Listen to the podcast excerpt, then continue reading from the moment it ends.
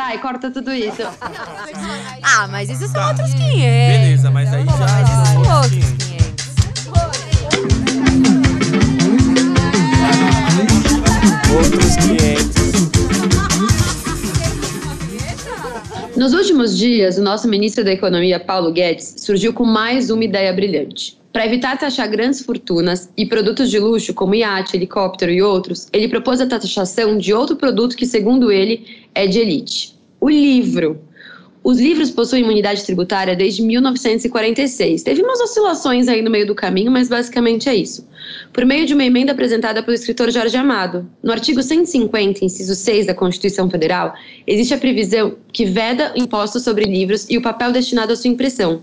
Eu sou a Natália de Campos, sou advogada, membro da Comissão da Mulher Advogada aqui de São Paulo, fundadora do coletivo Entre Elas, militante dos direitos humanos e embaixadora do movimento. O que, que eu posso fazer? Essa é a imunização tributária dos templos religiosos.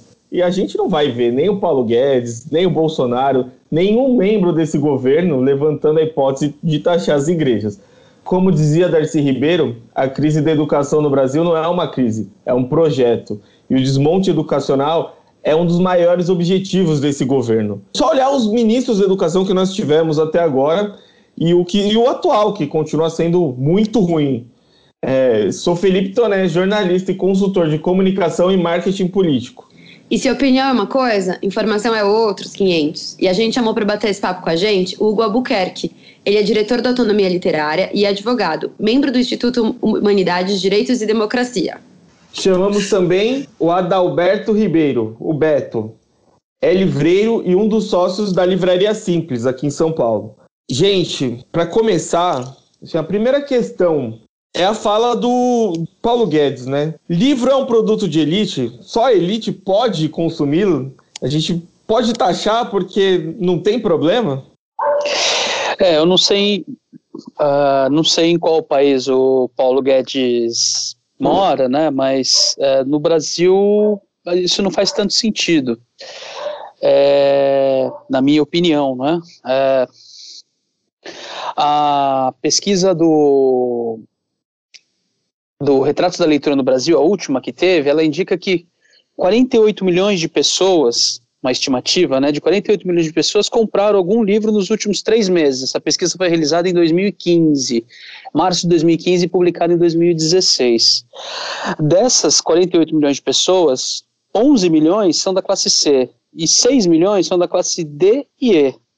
Então, acho que isso não, não, não procede, não, não, não bate esse, essa informação, não é? Para começar por aí. É, eu não sei o que o colega Hugo acha, mas é, é, incabível esse tipo de coisa. Hugo, conta pra gente o que, que você acha. Quem consome livro é elite? E aí, boa, bom dia, boa tarde, pessoal. Obrigado, Natália, pelo convite. Prazer aí a todo mundo para quem eu não conheço e também aí um abraço para todo mundo que está ouvindo, vai ouvir isso daí.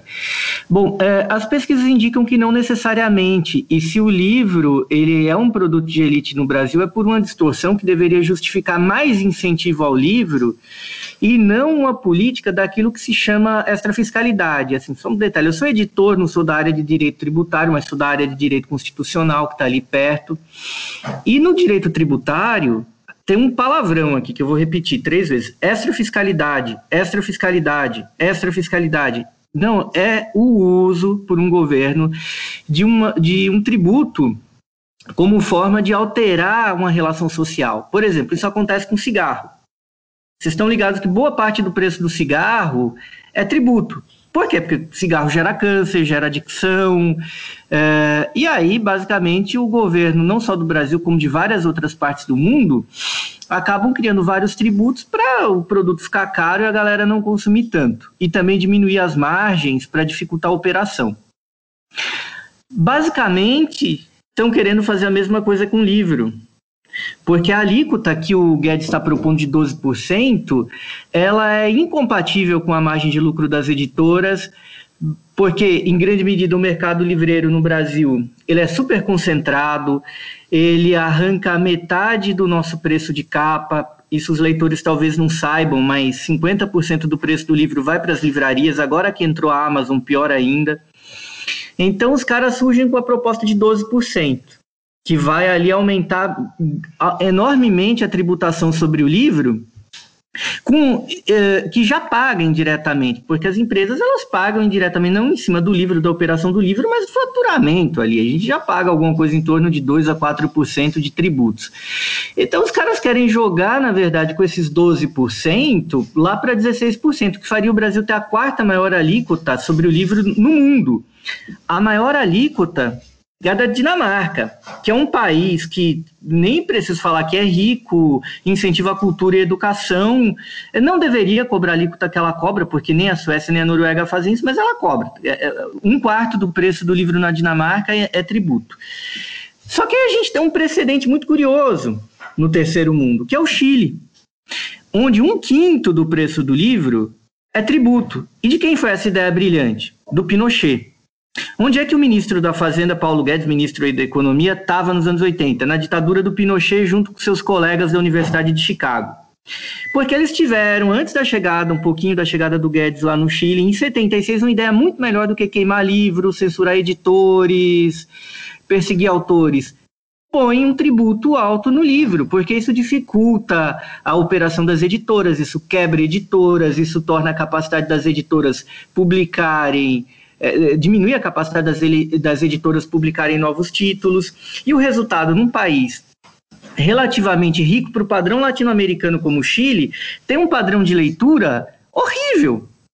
Horrível. E até hoje, o, o, o, pessoal que defende o livro, o pessoal que milita pelo livro no Chile, luta contra essa derrubar, para derrubar. Lá no Chile não há uma contribuição, é um imposto que eles criaram e, e aplicaram essa alíquota gigantesca. E aqui eles estão querendo fazer o mesmo de um jeito bastante sacana, que é criar uma nova contribuição, porque a Constituição ela, ela, ela institui uma imunidade não sobre não é uma imunidade tributária em relação ao livro, é uma imunidade sobre impostos, mas eles podem criar uma contribuição.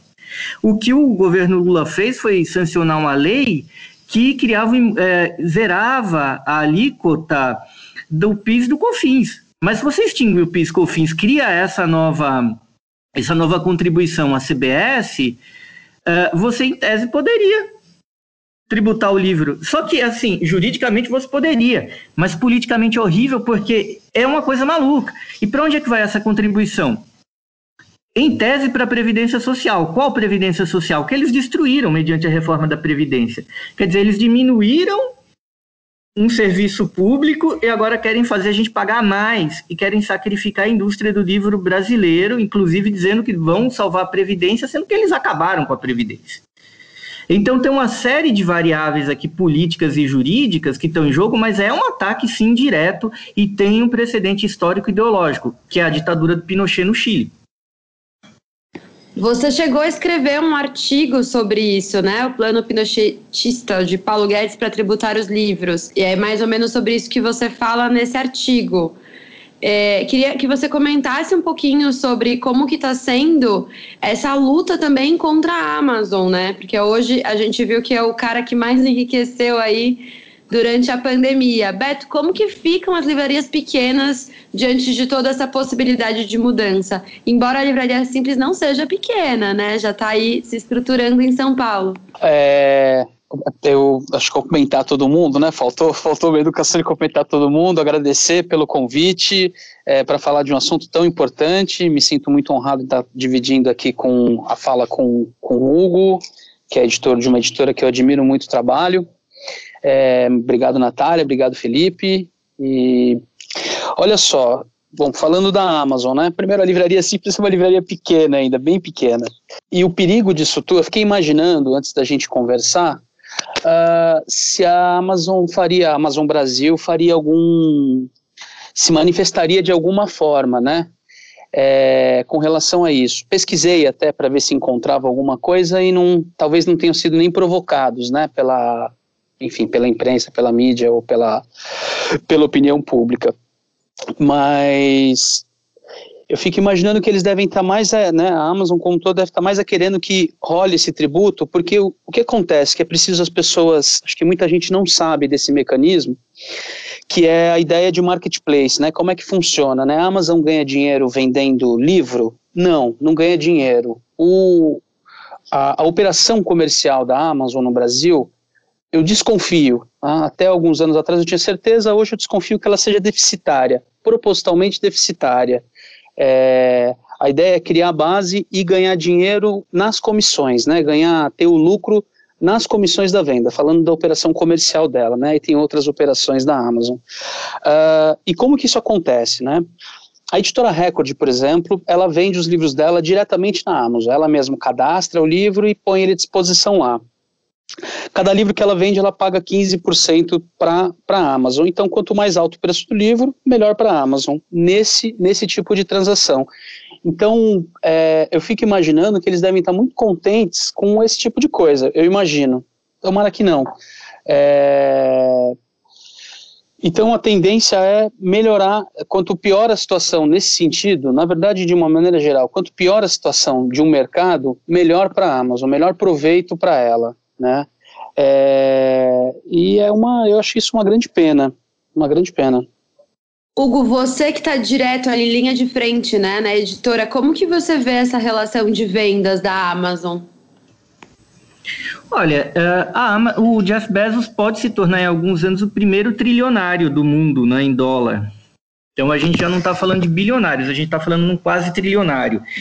Do ponto de vista de, assim, do ponto de vista do mercado brasileiro do livro, a situação já era muito ruim antes, porque muito, uh, eu acho que de um jeito muito errôneo é, e eu acho que a gente precisa falar sobre esses erros para entender o momento atual com Bolsonaro, é que uh, os governos do PT foram importantes para criar uma política nacional para o livro e para criar um incentivo, mas cometeram um erro muito grave do ponto de vista das livrarias, quando, por exemplo, o BNDES aportou já muitos monopólios é, oligopólios nacionais, como a Livraria Cultura, emprestando aí milhões e milhões e milhões, e essas livrarias começaram a concentrar mercado, começaram a matar pequenas livrarias, e, e com isso eles começaram a cobrar comissões cada vez maiores das editoras.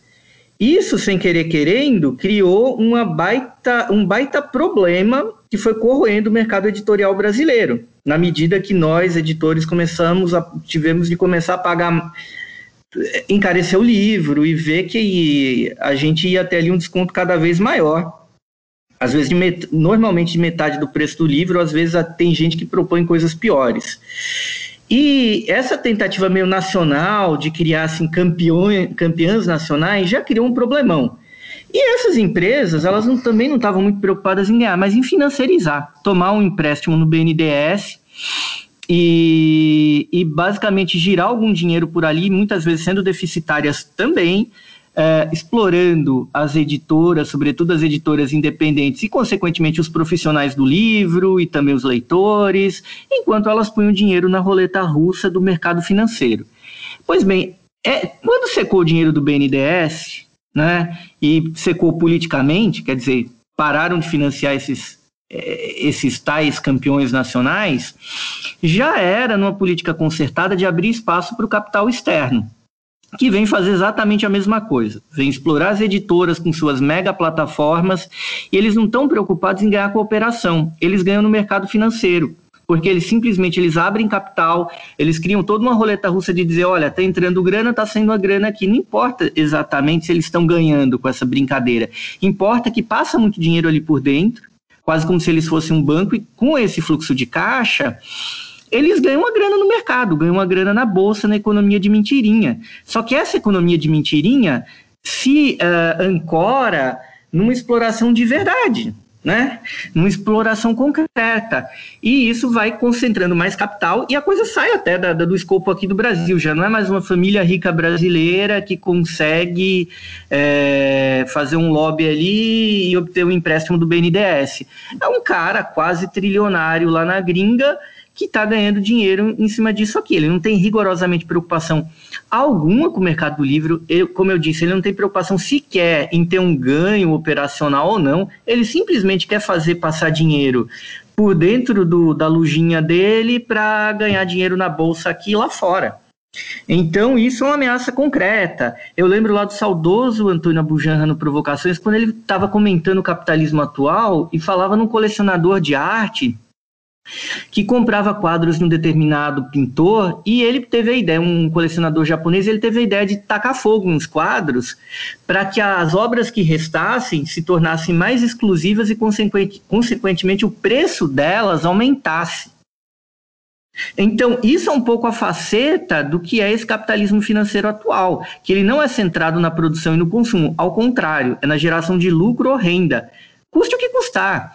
Se eu ganhar dinheiro, se eu puder ganhar dinheiro vendendo livro, eu vou. Se eu puder ganhar dinheiro queimando o livro, eu vou fazer isso. Então, eu acho que a gente está muito perdido nesse debate, não só do ponto de vista do mercado do livro, mas da economia política atual de um modo geral.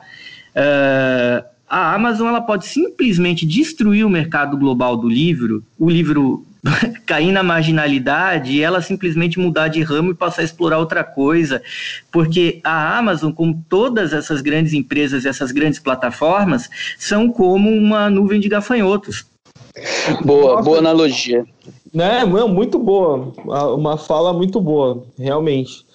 E agora, gente, eu, eu acho que politicamente isso não vai passar, né? Sendo aí um pouco mais a minha área, eu não acho que o Guedes vai conseguir, ou que o governo vai conseguir aprovar, pelo menos não uma alíquota de 12%, eu imagino que nenhuma taxação, mas ainda assim, é, a gente está vendo uma destruição, porque o governo Bolsonaro ele veio para isso, e ele sempre falou isso, né?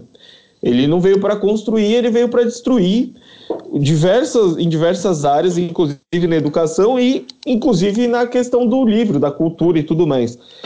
Vocês acham que nos próximos tempos vocês enxergam algum, alguma luz no fim do túnel ou ainda assim a coisa deve piorar, os ataques nessa questão devem piorar?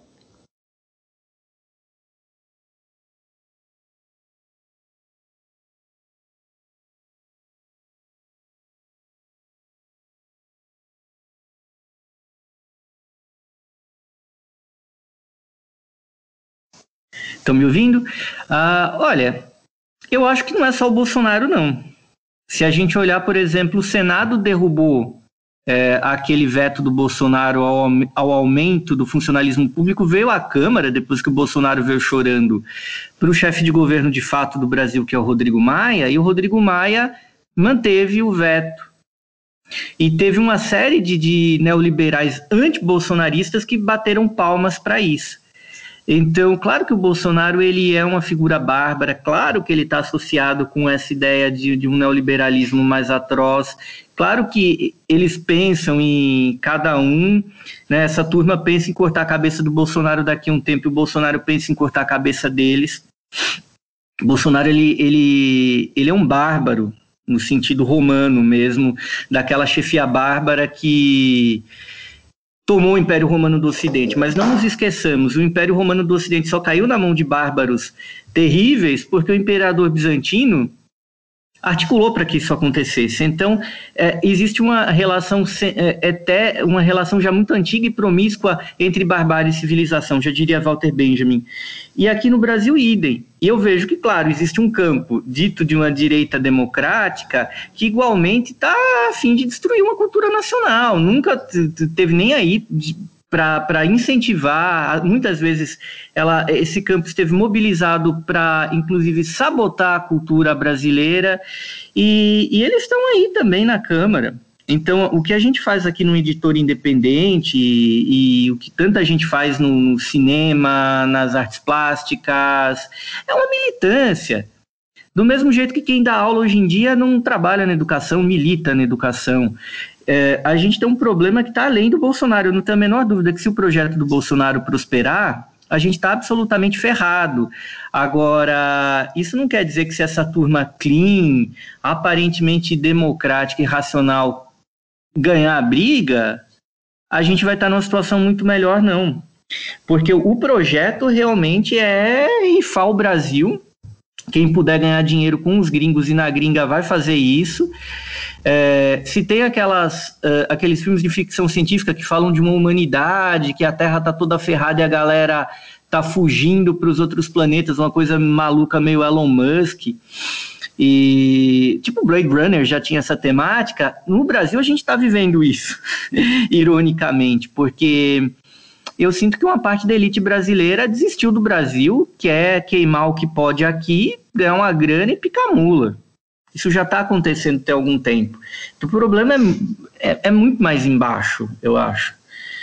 Embora, é, obviamente, o Bolsonaro e o Guedes não tenham. E eu não tenho certeza se eles não vão conseguir implementar essa contribuição para o livro, porque eu acho que a oposição está muito fraca, e mesmo quando a, a, oposição toma uma posição mais dura contra o governo, ela não faz nada. O governo dobra a aposta e, e a galera meio que chega no meio termo. Eu acho que pode acontecer isso no atual momento, se não houver uma radicalidade nessa questão do, do, do livro, eles podem aprovar em uma alíquota de 6%, por exemplo. Sendo que eles vão pegar super leve com os bancos nessa história dessa contribuição da CBS, levando em consideração que o mercado, o, o, lucro dos bancos é uma coisa assim, na ordem de 25 vezes maior que o faturamento do mercado editorial brasileiro. Então você não vai querer, na verdade, faturamento dos bancos é muito maior que isso, mas assim, é, cometendo impropriedade aqui de comparar lucro com faturamento, mas os, o, os cinco maiores bancos brasileiros, eles são um prédio de 25 andares e o mercado editorial é uma casinha, e, ele, e, e eles vão pegar pesado com a casinha e não com um prédio de 25 andares. Só qualquer um dos cinco maiores bancos do Brasil é maior do que todo o mercado editorial brasileiro. E, consequentemente, como a, a, a coisa está invertida, como a coisa no Brasil virou uma plutocracia, quem é maior e que deveria pagar mais tributo simplesmente vai pagar menos porque tem mais força para fazer lobby e conseguir ter um, uma, uma alíquota zerada, enquanto as editoras, como os pobres e a classe média baixa, vão acabar mais onerados porque não, consegue ter, não conseguem ter tanta força. Como é que a gente pode reverter esse quadro? Com radicalidade a gente tem de pressionar os parlamentares, a gente tem de criar um constrangimento internacional, a gente tem de denunciar isso, a gente tem de pensar em medidas de desobediência civil em relação a essa contribuição. É, eu acho que essa ilusão de, de derrotar isso que está montado institucionalmente é isso. É isso, é uma ilusão, é um sonho de uma noite de verão. Se não houver radicalidade, simplesmente é melhor a gente entregar tudo para eles de uma vez e, sei lá, e mudar de país. Não tenhamos esperança, Hugo. É, acho, eu concordo contigo. Acho que uh, é preciso radicalidade, é, causar constrangimento. É, acho que tem duas duas frentes e uma delas chama muito mais atenção, que é essa essa ideia, a coisa parece ser muito mais ideológica do que do que para fins de, de arrecadação mesmo, para que esse é, o livro traz consigo uma uma uma contribuição para a sociedade que acho que de imediato já é, faz sentido ter essa, essa alíquota zero, né? Pra, né, o livro é imune do tributo e a alíquota é zero no caso da, da contribuição de, do antigo PIS e COFINS. É, mas a questão ideológica chama muito mais atenção, e aí esse, esse texto que a Natália comentou, que o Hugo escreveu junto com o Cauê, que também é da editor da, da Autonomia, é, traz bastante luz para isso. Eu acho isso muito interessante. É, em algum momento, e eu posso estar dando uma informação errada, mas ela serve para comparação, acho que uma semana de carnaval em São Paulo, na cidade de São Paulo, arrecada o correspondente ao que movimenta o mercado do livro movimenta durante um ano. Né? Então, é, é isso que eu estou querendo dizer. Né? Com, a, acho que a coisa é muito mais ideológica do que, do que para fins de, de, de, arrecadação mesmo. Né? Para esse valor, ele não vai ser tão expressivo assim. É, torço e vou fazer o possível. Né? Como eu falei para vocês, eu estava. Eu tô, tô de férias aqui, não tô, não tô trabalhando em São Paulo, peguei uns dias de férias, mas quando a Natália mandou esse convite, eu achei importante participar, porque o tema é muito importante. É, e ele não é só importante porque eu, eu, eu trabalho com livro e, e, faço parte dessa, desse mercado. É importante para o futuro da, da, do, do, que a gente imagina como uma sociedade é, menos agressiva do que a sociedade que é hoje, né? É, e acho que o livro pode contribuir muito para isso, sem dúvida nenhuma. É, então, eu torço e vou fazer o possível para que essa, essa não seja, não passe pela Câmara esse, esse tipo de proposta, né? acho difícil mesmo, concordo um pouco com, com o Hugo, acho que vai ficar no meio termo, é, mas acho que a gente precisa de, de, de trabalhar nesse sentido contrário mesmo, mesmo que isso implique numa desobediência civil. É, a, gente, a gente da Livraria Simples, acho que posso falar por todas as pessoas que trabalham lá, né? Assim, somos em, em cinco ou seis, a gente é muito, muito firme nesse sentido. É, se precisar de, de desobedecer, a gente vai desobedecer. Ai, adoro essas falas de desobediência civil, já fico até empolgada. Vocês falaram, os dois falaram sobre isso e os dois concluíram que a gente vai ficar nas, figurando aí, como todo o governo do Bolsonaro, em torno do mal menor, né? Então sempre tem uma proposta absurda e aí volta atrás ou não passa e acaba achando aqui esse meio termo que também é sempre ruim, mas a gente parece que tem uma oposição sempre ali é, aceitando o mal menor. E aí, vocês falaram algumas coisas muito interessantes sobre a gente se radicalizar, e eu queria fazer uma pergunta nesse, nesse sentido. Vocês acham que o consumidor final, é, evitando, por exemplo, comprar um livro na Amazon ou na Livraria Cultura, que seja, ele tem força para parar essa praga? Faz sentido a gente pensar nessa consciência individual? Ou a gente está meio ali fechando a torneira para o agronegócio gastar mais? É, ou para a gente entrar nessa, tem que ter uma movimentação política mais articulada. O que, que vocês acham? Faz sentido esse, essa consciência individual ou é mais uma massagem no ego mesmo?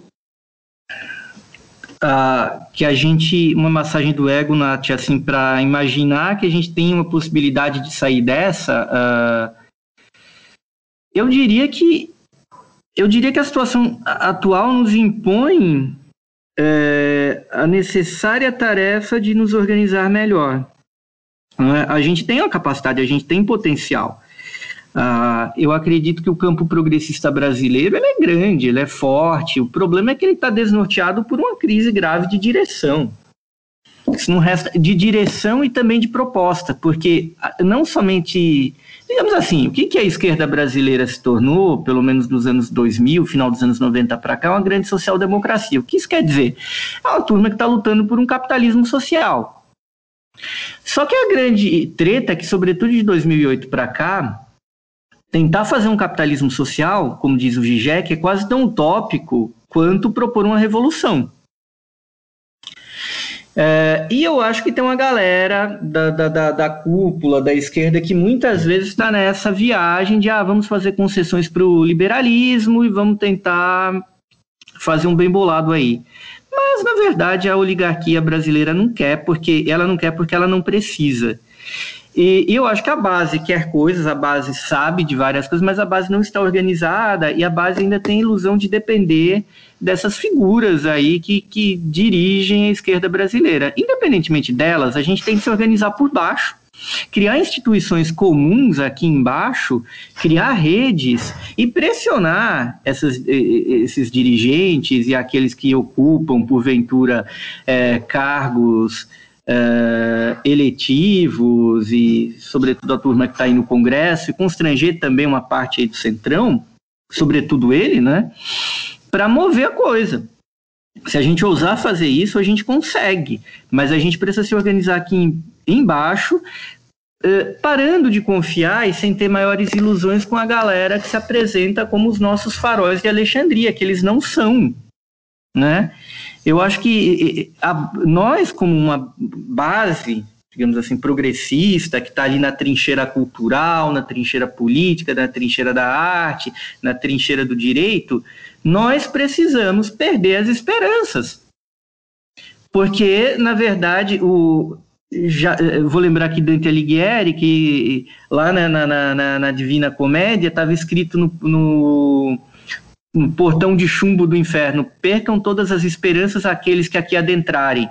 Nós entramos no inferno e é necessário perder qualquer esperança. A gente tem que ser realista. E o realismo impõe uma prática de, de, de, de, um realismo de guerrilha. É pegar e ler o velho mal lá, falando do que foi a guerra civil revolucionária na China.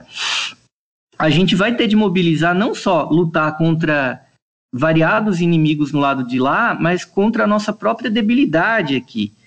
E se a gente não pressionar e, e não ir gradualmente removendo esses dirigentes débeis, a gente vai estar tá ferrado. Daqui a pouco a gente não vai vai estar tá igual Bacurau, a gente vai estar tá precisando fazer guerrilha para conseguir um caminhão pipa de água. Eu não estou brincando, né? Porque a privatização da água avança no Brasil. Imagine o livro. Daqui a pouco o livro vai estar tá proibido. Na história da humanidade, o livro já foi proibido inúmeras vezes. Não é, não é que a história é uma, uma, uma progressão de um, de um avanço contínuo. Você teve a antiguidade clássica, onde você tinha uma grandíssima liberdade, e depois nós tivemos vários retrocessos, inclusive na própria era moderna. Muitos filósofos estudaram lendo livros clandestinamente. Vide o caso de Hegel, que pôde ler Spinoza e Rousseau dentro da loja maçônica, porque isso era proibido. Ou o Brasil da ditadura militar. É, então, se a gente não luta e não continua, a gente não luta para conquistar um direito, a gente não luta para manter, a gente perde. Eu acho que falta isso, acho que falta esse senso de combatividade no nosso campo aqui. É, é, claro que a gente tem de perder essa esperança de dizer, a gente, como a gente está, a gente consegue enfrentar essa luta? Não. Por isso que a gente tem de mudar a nossa postura e sair dessa relação, lutar contra esses inimigos do lado de lá e lutar com, contra é, é, e romper com essa relação abusiva que a gente tem no nosso próprio campo. É, acho que a Natália falou de comprar é, livro na cultura ou na, na Amazon, né? Eu não sei se isso com, com a ideia de, de a gente ter um meio termo ou 12% a mais. É, uma coisa que é interessante é que naquela mesma pesquisa que eu citei, eu voltei a lê-la para, né, eu tinha lido ela um tempo atrás e voltei a ler para ter essa conversa e um, uma coisa me chamou a atenção.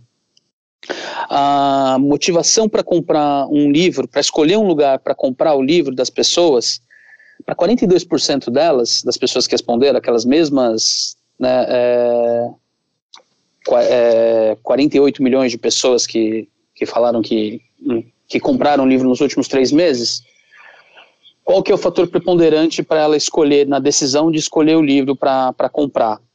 E para 42% delas é o preço. Né? Aí a gente volta de novo na, na Amazon, que tem essa, que vende essa ideia, né?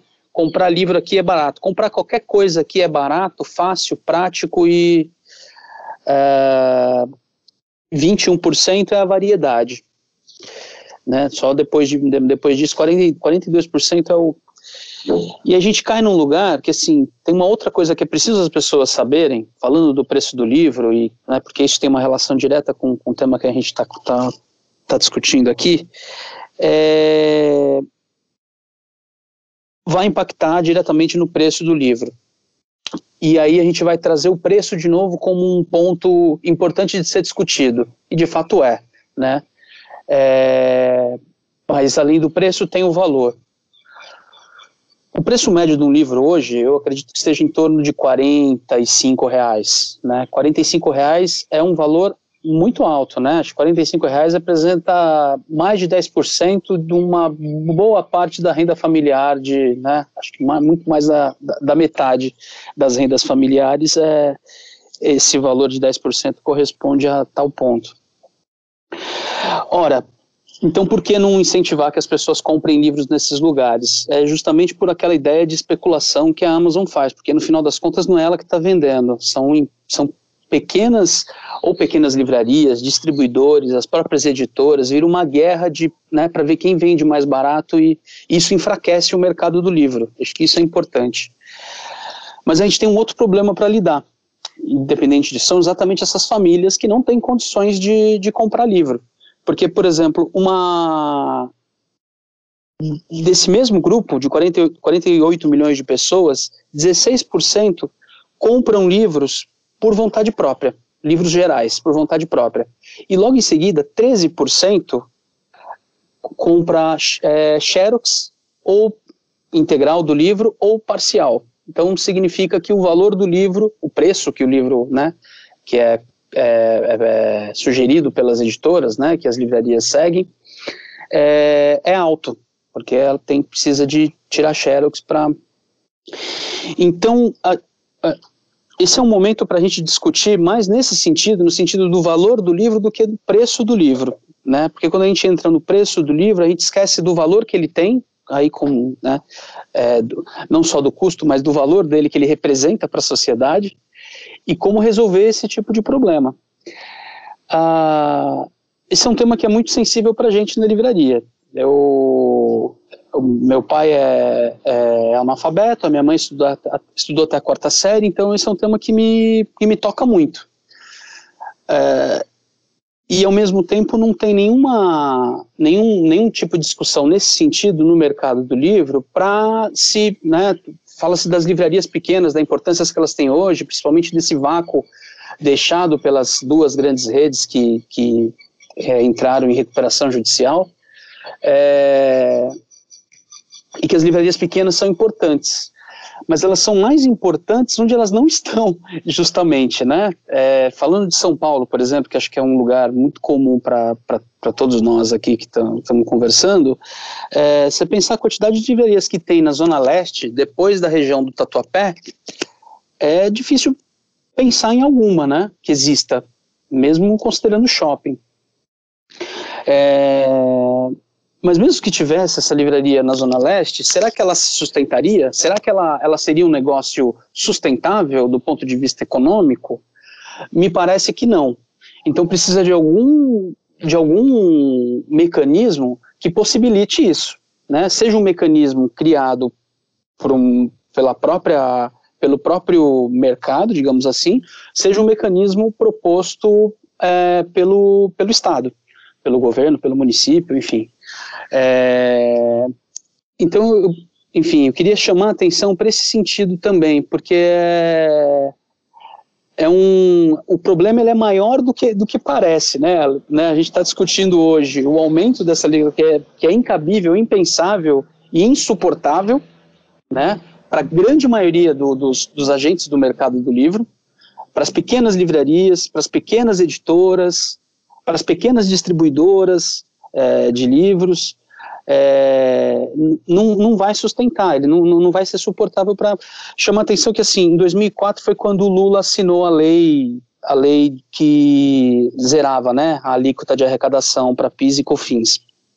De lá para cá, eu não tenho esse número, mas eu é, a minha percepção é que assim, surgiram muitas editoras que fizeram muito bem para o mercado, né? Editoras específicas. Acho que a autonomia literária entra nesse, nesse, nesse bojo, né? Não, não sei exatamente quando ela foi.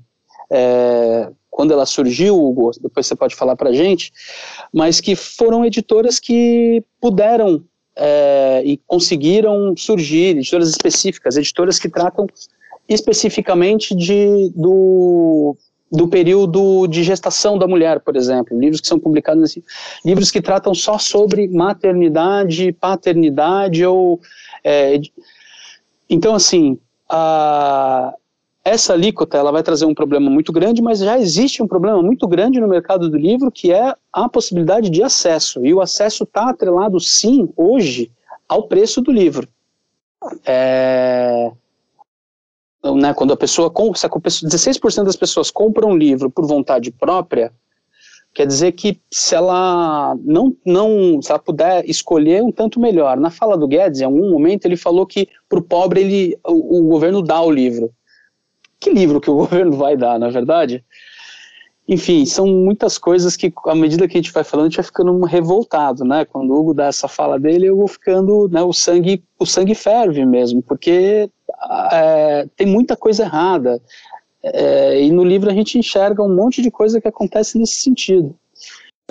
Nossa, vocês falaram tantas coisas importantes que eu quero ouvir esse episódio com um caderninho na mão para conseguir ir anotando depois. E é verdade, Beto, na verdade, assim, eu tô na Moca, né, que é Zona Leste, é, bem aqui coladinho no centro, mas é Zona Leste, e eu encaro total, com todos os meus recortes e privilégios, essa dificuldade, porque, por exemplo, antes tinha uma Saraiva no Shopping Moca, que eu acho que agora, se não fechou, tá para fechar. A última vez que eu precisei de um livro meio urgente, fui até lá e já não, não tinha. E sinto falta desses espaços meio. Se vocês quiserem abrir uma livraria simples aqui na Moca, eu posso super frequentar, inclusive, porque eu adoro. Mas, infelizmente, a gente precisa ir para o próximo bloco. E vamos lá, roda a vinheta então. E aí, quem assumiu o Écio? Jamais, senhor presidente, jamais em qualquer tempo houve qualquer crime, houve por, parte, por minha parte ou daqueles que trabalhavam comigo recebimento de propina. Bom, é, eu vou puxar uma notícia que saiu hoje na Folha, que, que acho que casa muito com o último episódio que a gente gravou na semana passada com os professores, que o título é Simulação calcula que até 46% de alunos podem ser infectados dois meses após a volta às aulas. Ou seja, metade da galera vai se infectar aí, sem contar os funcionários. Então, continuo achando bizarro essa ideia de retorno, continuo achando bizarro essa. A gente falou um pouco sobre isso no episódio passado. A gente está falando de escolas que muitas vezes não tem papel higiênico e água na torneira e o pessoal está querendo voltar com um plano de segurança que não faz nenhum sentido. Bom, Beto, conta pra gente, qual que é o seu momento mais bizarro da semana, mesmo estando de férias aí? Será que você acompanhou alguma coisa bizarra que aconteceu? Acho que as coisas mais bizarras que acontecem em geral, que a gente acaba tendo acesso, partem do, do governo, né? Acho que são muitas coisas. Acho que teve uma fala recente, uma nova fala do, do Bolsonaro é, sobre sobre o uso das máscaras, né? Dizendo que não que o efeito é quase nulo, uma coisa assim. É, que acho que são as coisas que mais deixam a gente, acho que é envergonhado, né? Não sei, como pode é, ter esse tipo de postura, né? É, e claramente uma postura para conseguir audiência, né? É, outra coisa que me pareceu bizarra é a popularidade em paralelo, né? A popularidade dele aumentar, segundo a pesquisa recente do Datafolha. É, isso me parece as coisas mais mais bizarras, assim, né? Além além de tudo isso, né? Sobre a pandemia, por exemplo, também acho um, insano essa ideia de voltar agora com é, quase mil pessoas morrendo por dia. É, São Paulo teve registro de 284 pessoas, eu acho, ontem ou anteontem, alguma coisa em torno disso. É muita gente morrendo ainda, né? Levar em conta só as ocupações das UTIs não, não é não é um parâmetro que me parece é, aceitável, né? É, acho que a banalidade das, da, da, né, da ideia de que as pessoas estão morrendo e vão morrer mesmo me assusta muito me, e me causa revolta também. Acho que foram as coisas que eu vi ultimamente mais bizarras. É, não, essa banalização da vida tá bizarra absurdamente. Hugo, conta pra gente qual que é o seu momento. E aí, quem assume o Aécio da semana? É, eu acho que a galera ficou bem para baixo de um mês para cá, mas eu, eu, eu costumo tentar também olhar sem cair também na esperança, a gente não pode ter esperança de nada nunca, a gente também não pode cair na tristeza. E, e eu acho que o que ficou bastante claro para mim de um tempo para cá é, é que a gente vai ter de pensar em novas formas de organização, porque é um pouco essa tragédia aí que o Beto está falando mesmo, de, de, de, vários pontos de vista, né? E de você olhar essa banalização da vida. Eu estava olhando aqui o número de casos agora há pouco no Google. A gente está com um número de casos de tipo 45 mil por dia, com uma notificação bastante estranha. Mas isso é superior, por exemplo, ao número de casos nos Estados Unidos, né, proporcionalmente à população. É, não tem muito o que falar dessa situação política e para onde a gente está indo, porque a coisa, ela, todo mundo achava, bom, se, se por si só se os casos aumentarem muito, as pessoas estiverem morrendo, algo vai acontecer. Por si só, se a economia estiver muito ruim, esse governo não vai durar.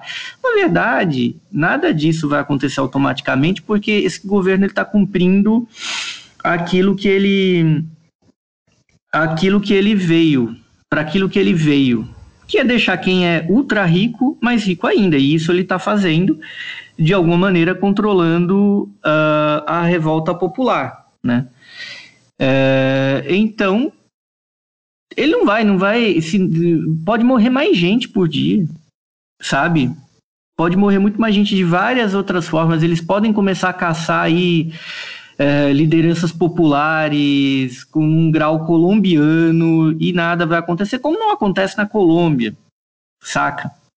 Morrem milhares de pessoas ali assassinadas, muito mais do que no Brasil, certamente muito mais do que na Venezuela, né? Mas a Colômbia nunca é um problema, nunca foi um problema nos nossos meios de comunicação. Não, eh, eh, as guerrilhas colombianas sim, mas não uh, nunca jamais o governo e as forças paramilitares e oligárquicas que fazem isso lá. E só fazendo uma pincelada final uh, em relação a isso que o Beto falou do mercado do livro, claro, para a gente reverter as coisas no Brasil, a gente tem de fazer uma revolução educacional para alfabetizar a nossa população. O número, uh, a proporção de analfabetos funcionais no Brasil é enorme. Uh, o brasileiro hoje ele precisa ser alfabetizado, ele precisa aprender a ler e escrever, gente. Isso eu estou falando de 75% da população que não consegue escrever alguma coisa mais básica. Imagine ler um livro. Uma parte não consegue ler nenhum texto, um texto de jornal. É, e, e, fazer uma política para quem lê e para quem consegue ler, de pensar em isenções tributárias para pequenos comércios na periferia. Muitas vezes é, é, é ilusório imaginar que a gente vai ampliar o mercado do livro exatamente com a figura da livraria na periferia ou no subúrbio. Muitas vezes você vai conseguir avançar com isso se você der algum tipo de incentivo para o seu Zé da mercearia, é, o seu Zé da mercearia, o seu fulano ali do, do, do da barbearia, para ele vender um livro né? Para conseguir fazer esse livro chegar até as pessoas. É, eu fui criado aqui na periferia de São Paulo e basicamente a gente conseguia comprar livros por encomenda numa papelaria, livros assim que a gente usava na escola ou que a gente ia estudar para o vestibular ou para o Enem.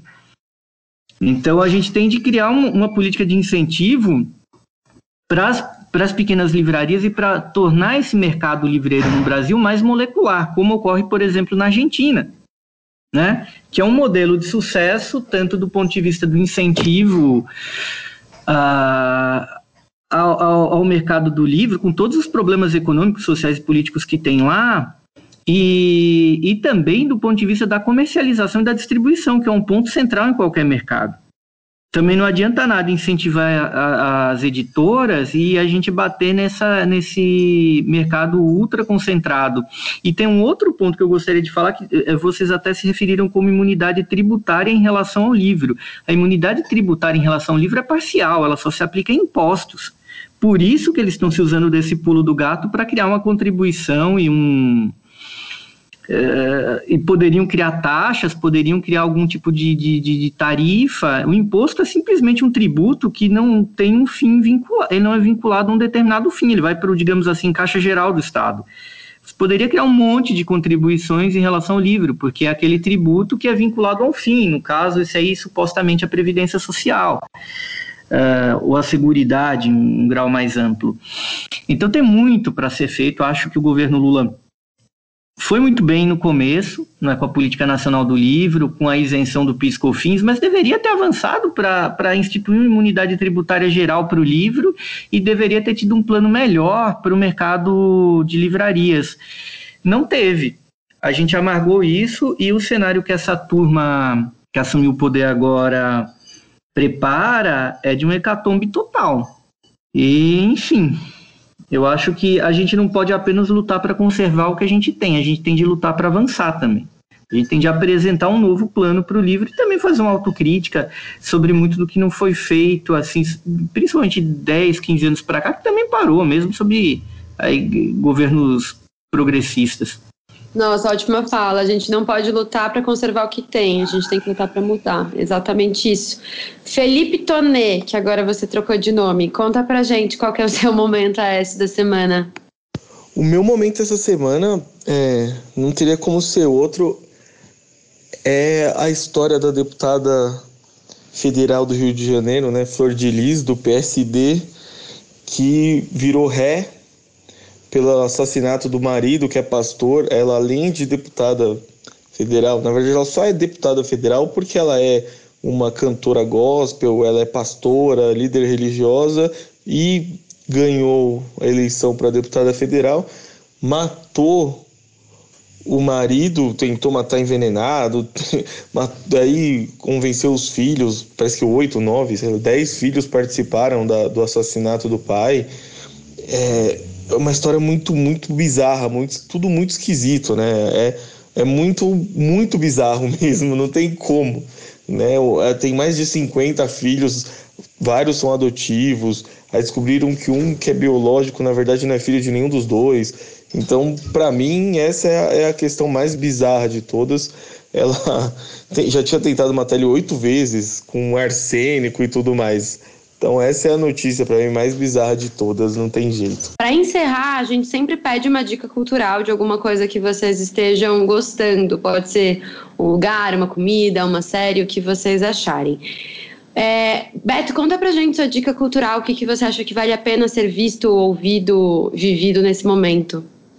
É, bom, vou falar de um livro que eu é, terminei de ler aqui no, no, período de férias. São textos curtos da Raquel Ronick, um livro que chama Território em Conflito, São Paulo, Espaço, História e Política.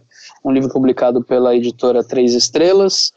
E a, a Raquel Ronick, que é urbanista, ela faz um dá um panorama da cidade de São Paulo, né, as transformações que aconteceram é, no passado, no presente e no futuro de São Paulo, né, que é uma cidade gigantesca, é, muito desigual, com muitos problemas é, sociais, habitacionais. Ela, ela trata bastante desse tema, que é um tema que me interessa tem me interessado bastante, né, ultimamente, é, desde a da fundação da cidade, é, passando pelos por todas as, as situações que, que, que, aconteceram, né, da expansão da cidade, da, do boom populacional da, da década de, de 50, 60, 70, é, de imigrantes, imigrantes também, é um livro gostoso de ler, ele não é para não é um livro técnico, são uma parte do livro são textos inéditos e outra parte são textos que ela escreveu para para jornais, né? Folha, acho que o Globo também e para o próprio blog dela. É um livro gostoso de ler e interessante para para quem gosta, vive ou quer saber mais sobre São Paulo. Boa, tem na livraria simples para a gente comprar? tem, eu acho que tem sim. Olha só, porque a, me parece que a editora Três Estrelas está. Ela está. Esse livro é emprestado, por incrível que pareça. Eu peguei emprestado com um vizinho, que, que, é, que é um arquiteto que mora. É, Estrelas eu não sei, tá, tá, a distribuição dos livros dela está um pouco, um pouco difícil, mas é um livro que, se tiver disponível na editora, a gente com certeza tem ele na livraria sim, na livraria simples. Muito obrigada. Hugo, conta pra gente, qual é a sua indicação da semana? Ah, a indicação da semana, não fazer mexer aqui da autonomia, não. Senão vai parecer muito. É, eu, eu gostaria de recomendar. Tem umas coisas assim de livros e de, de, de talvez um filme. Eu, tá, eu tô lendo agora anotações de um jovem médico que eu ganhei do, do Bulgakov. Eu acho que vale muito a pena a leitura Tá na minha ele, lista aí também, viu? Tá ele é um grande, um grande contista, né? Quem já leu Mestre Margarida, que certamente é um dos melhores romances do século XX, né? E, e, eu tô lendo, e é muito legal ler contos, né, no atual momento, porque é uma coisa que você vai lendo com calma, lê ali antes de dormir, sempre com aquela bela edição da editora 34, né? E com, eles sempre mandam muito bem traduções do do russo e de, de, essa coleção que eles têm a leste, né? Então tô lendo, tá bem legal. E vou dar uma dica também de um filme que ele passa por um outro lugar que é o inaudito. Tá no circuito Aspecine, filme aí de dois cineastas jovens, o Gregório Gananian e a Danion, que ele conta a história de um dos maiores guitarristas do Brasil, o Lani Gordon, que já trabalhou com tocou aí na MPB toda e e o Lani é uma figura muito curiosa. Eles conseguiram construir um documentário artístico que trabalha com cores, com sons. Eles gravaram em parte na China e no Brasil e é muito, muito, muito bom. Aí tô dando a dica porque ele caiu no circuito SPCine e eu acho que vocês conseguem assistir de graça aqui pela plataforma. O que é sempre legal nesse período de crise. Infelizmente a gente não pode ver a telona, né? Mas, mas já é um alento. Eu tô gostando também de ler contos e crônicas. Eu acho que é isso. Acho que a gente tá com a cabeça bem carregada também. Acho que ler coisas mais pausadas ajudam um pouco nesse momento. Felipe Tonetti, conta pra gente qual que é a sua dica cultural da semana. Ah, gente, eu acho que por conta de tudo que a gente conversou, eu vou indicar uma iniciativa, né? Eu acho que todo mundo aqui deve conhecer a Cooperifa, mas que, que faz é, saraus culturais e tudo mais na periferia, que mostra que a periferia tem sim interesse por cultura, por livros, por poesia. É, fez algumas iniciativas legais agora durante a, a pandemia, que doou é, cestas básicas junto com livros, né, para comunidades em comunidades carentes lá da região e tudo mais do Capão Redondo. Então, quem não conhece ainda, tem a, a Cooperifa tem página no Facebook, tem no Instagram, tem em vários lugares, você consegue acompanhar e ver várias ações legais, além de depois da pandemia poder participar. Eu acho que é bem legal. Ah, é muito bacana mesmo essa iniciativa. Bom, para finalizar, eu acho que depois de todo esse papo que a gente teve, é, eu vou indicar um livro que eu confesso que eu me sinto até um pouco blasé em falar que eu não acho tão bem escrito assim.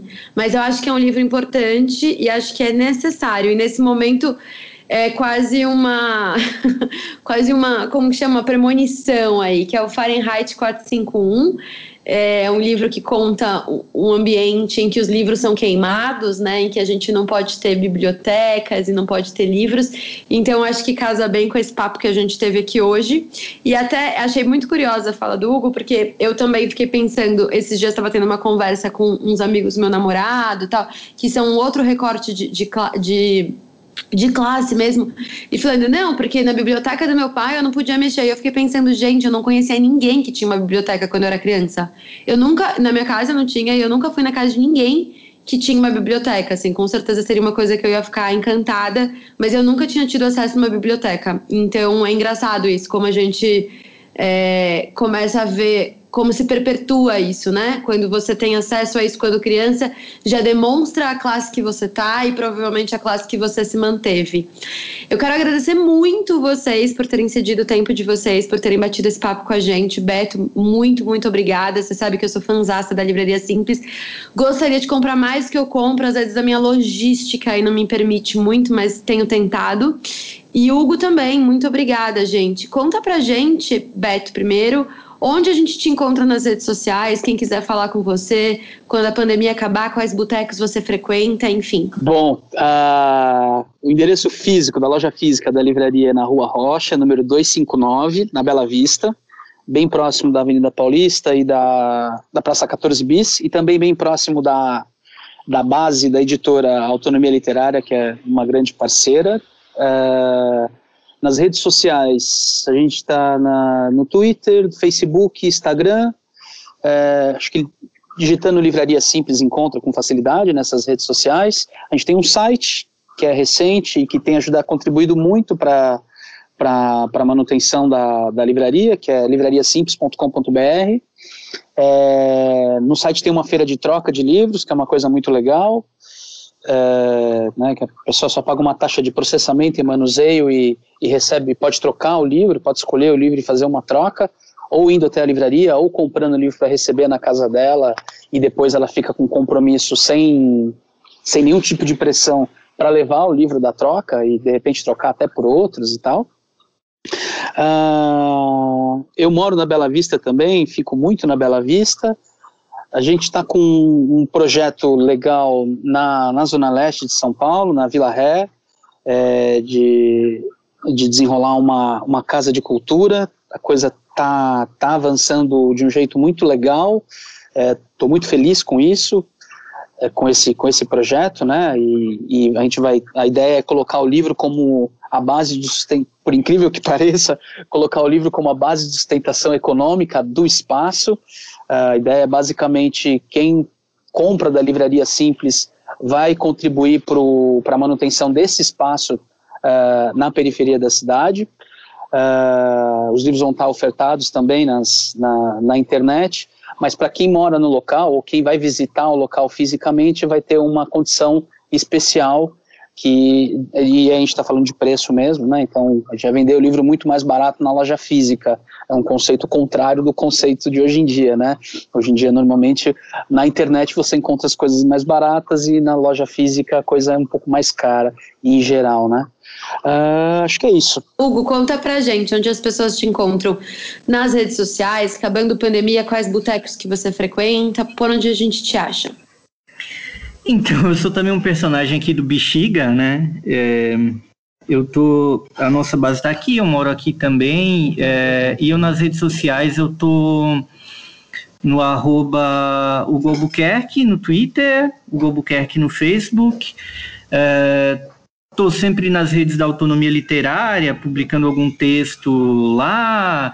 É, no nosso canal também promovendo alguns programinhas que a gente está fazendo, Autonomia Entrevista, é, e também junto ao pessoal do IUD, que é uma iniciativa nossa no campo do. No início era para ser um apenas ali um. Apenas já é muito, né? Criar um, um instituto de advogados ativistas, mas a gente acabou se abrindo para uma galera de várias áreas é, da arte, também gente de outros campos da economia, da sociologia, que é o IUD, o Instituto Humanidade, Direitos e Democracia.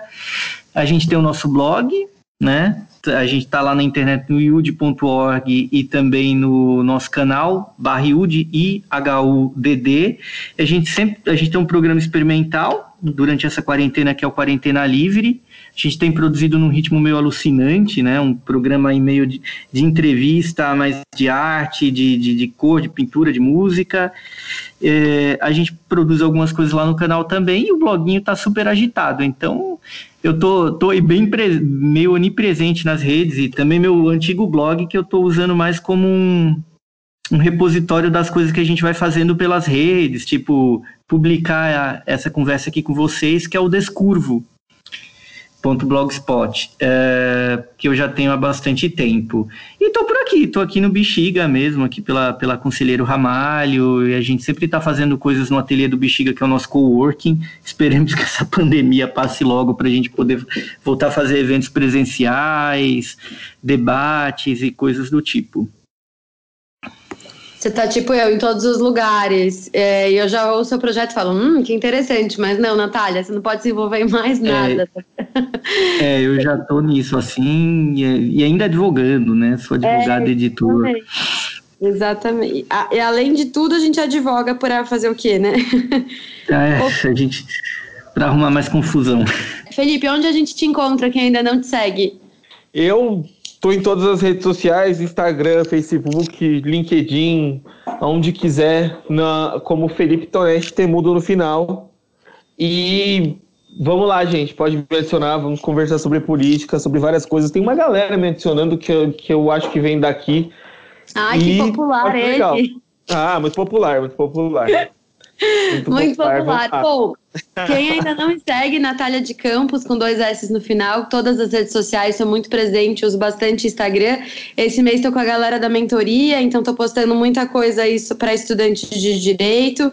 Se for seu caso, segue lá que vai ter bastante conteúdo em relação a isso. Se não for, segue que tem sempre eu falando mal de alguma coisa desse governo ou de coisas da vida, dividindo as minhas aflições.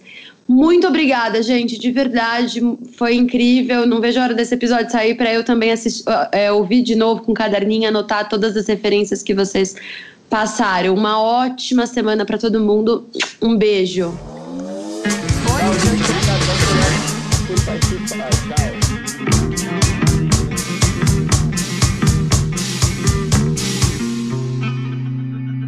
Esse podcast foi um oferecimento de. Estou